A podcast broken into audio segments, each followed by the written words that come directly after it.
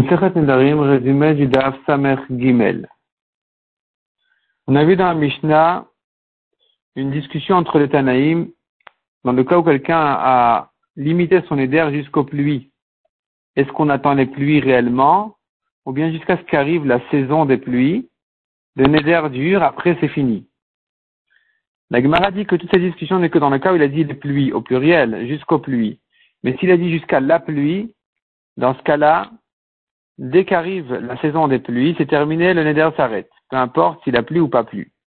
La Gemara dit pourtant, on voit dans une braïta qui dit, si pendant sept jours d'affilée il a plu, on considère que est arrivée la première date des pluies et même la deuxième.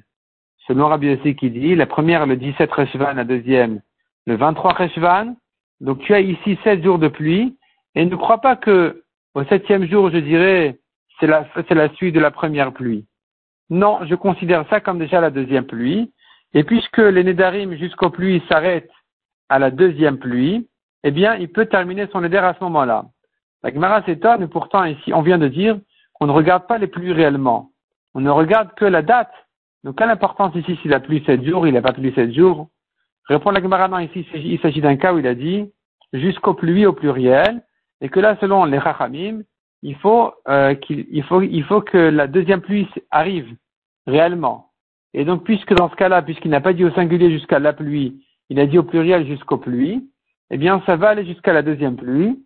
Il faudrait, savoir si quand pendant sept jours il a plu, est-ce que tu considères la fin de ces pluies-là comme la deuxième pluie? C'est ça le chidou, je veux dire que oui.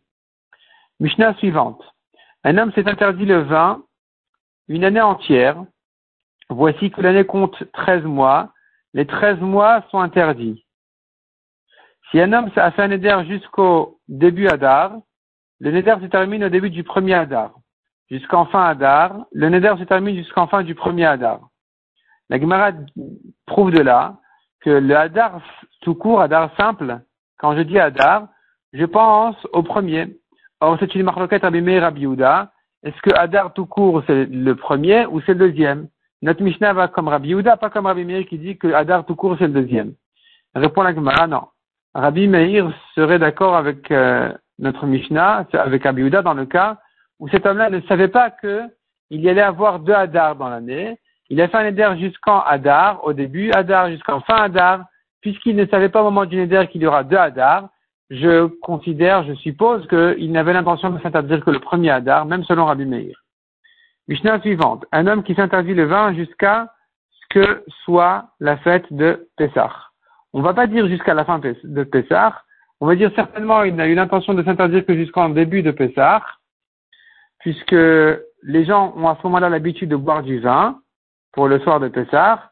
Donc certainement, même si dans son langage j'entends Pessah inclus, je suppose que non, qu'il n'avait pas l'intention de s'interdire Pessah même. De même, un homme qui s'interdit la viande jusqu'à Kippour, il n'avait pas l'intention de s'interdire la souda mafseket, le repas d'avant le, jeûne, où les gens ont l'habitude de manger de la viande, certainement, euh, c'est déjà, son éder est terminé, à ce moment-là, il aura droit déjà à la viande.